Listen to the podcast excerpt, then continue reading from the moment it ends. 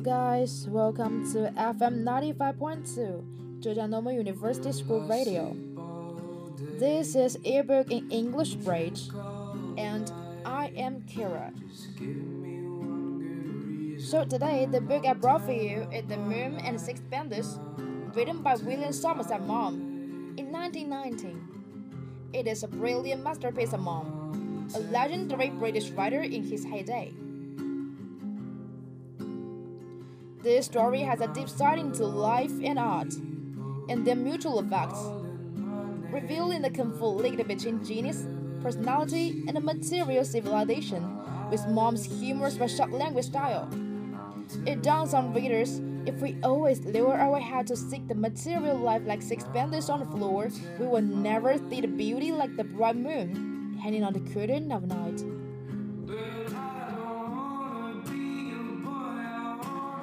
For the outline of the book, the novel is based on the life of the famous painter Paul Gauguin and told in episodic form by the first person narrator as a series of glimpses into minor soul of the central character, Charles Strickland, a middle aged stockbroker who abandons his wife and children abruptly to pursue his desire to become an artist.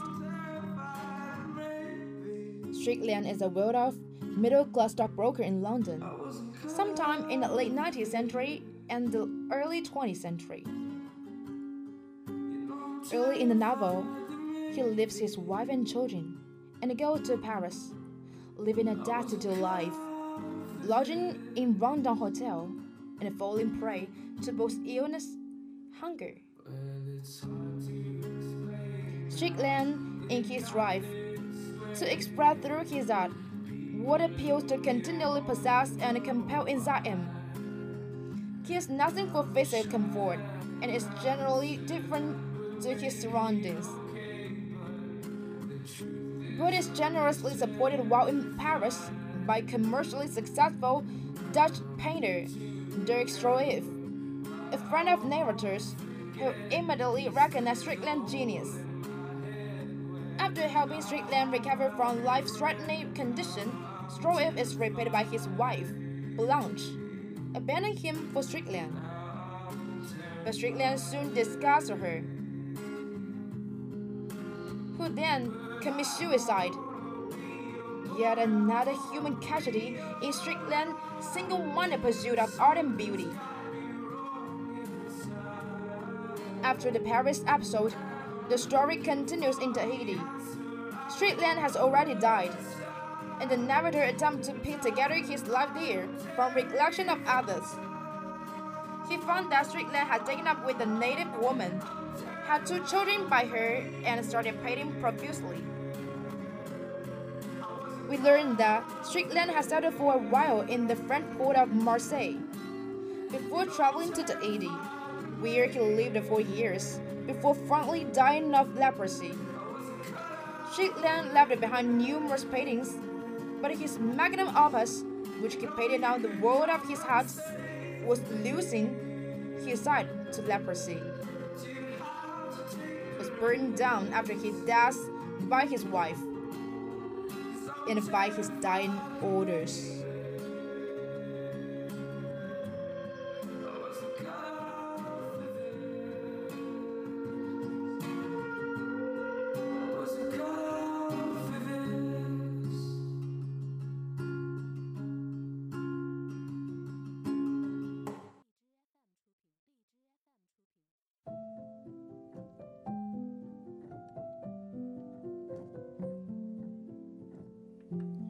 Then, two years more went by, or perhaps three, for time passes imperceptibly in Tahiti, and it is hard to keep count of it.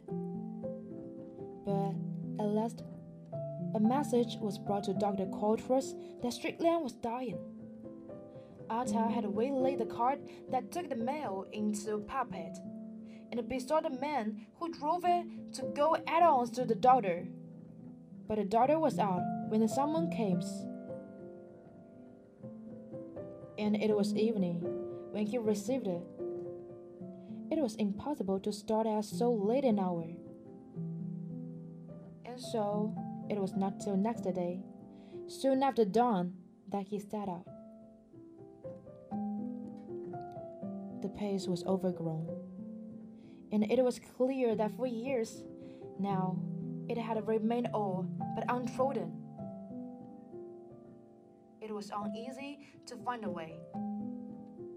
Sometimes he had to stumble along the bed of the stream, and sometimes he had to push through stumps, dazzling and thorny. Often he obliged to climb over his head. The silence was intense.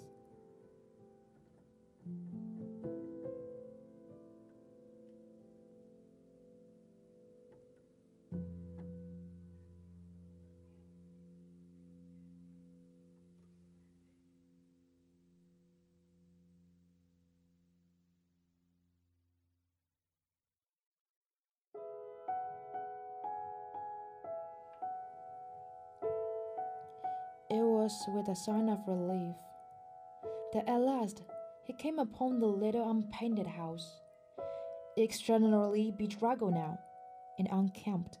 But here too was the same intolerable silence. The door was wide open. He called out, but no one answered. He stepped in. He knocked at the door, but again no one answered. Turned the handle and entered. The stench that assailed him turned him horribly sick. He put his handkerchief to his nose and forced him to go in. The light was dim, and after the brilliant sunshine for a while, he could see nothing. Then he gave a start. He couldn't make out where he was. He seemed an, on a sudden to have entered a magic world. He had a vague impression of great primeval forest and naked people walking beneath the trees. Then he saw that there were paintings on the walls. A slight movement attracted his attention, and he saw that Ata was lying on the floor, sobbing quietly.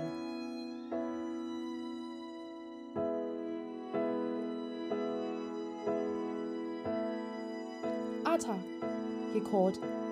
Ata. She took no notice. Again, the beastly stench almost made him faint. And he lit a cheroot. His eyes grew accustomed to darkness, and now he was seized by an overwhelming sensation as he stared at the painted walls. He knew nothing of the pictures, but there was something about this that extraordinarily affected him. From floor to ceiling, the wall was covered with a strange but elaborate composition. It is indescribably wonderful and mysterious. It took his breath away. He felt awe and the delight with the man feel, who were the beginning of the world. It was tremendous, sensual, passionate, and yet here was something horrible there too. Something which made him afraid. It was the work of man who delved into the hidden depth of danger and had discovered the secret of war, beautiful and fearful too. It was the work of man who knew things which it is unholy for man to know. There was something primeval and terrible it was not human. It brought to his mind vague recollection of black magic. It was beautiful and abysmal. Then his eyes on earth of mud in a corner, and he went up. He saw the dreadful, mutilated, ghastly object which had been stricken.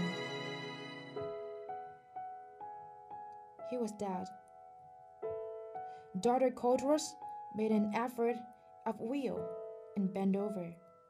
The battered horror Then he started violently, and terror blazed in his heart, for he felt that someone was behind him. It was Ata.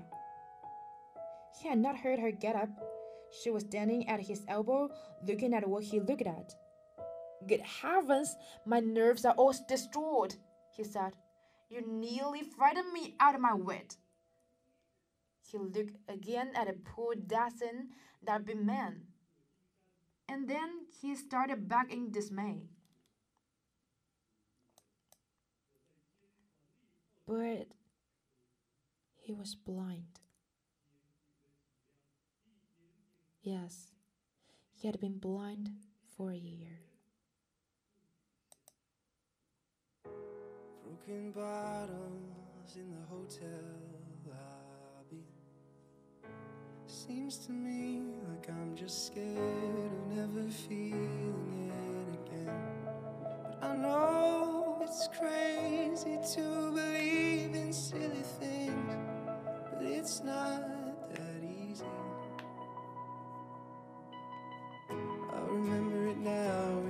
me back to when it all first started. But I've only got myself to blame for it, and I accept it now. It's time to let it go, go out and start again. But it's not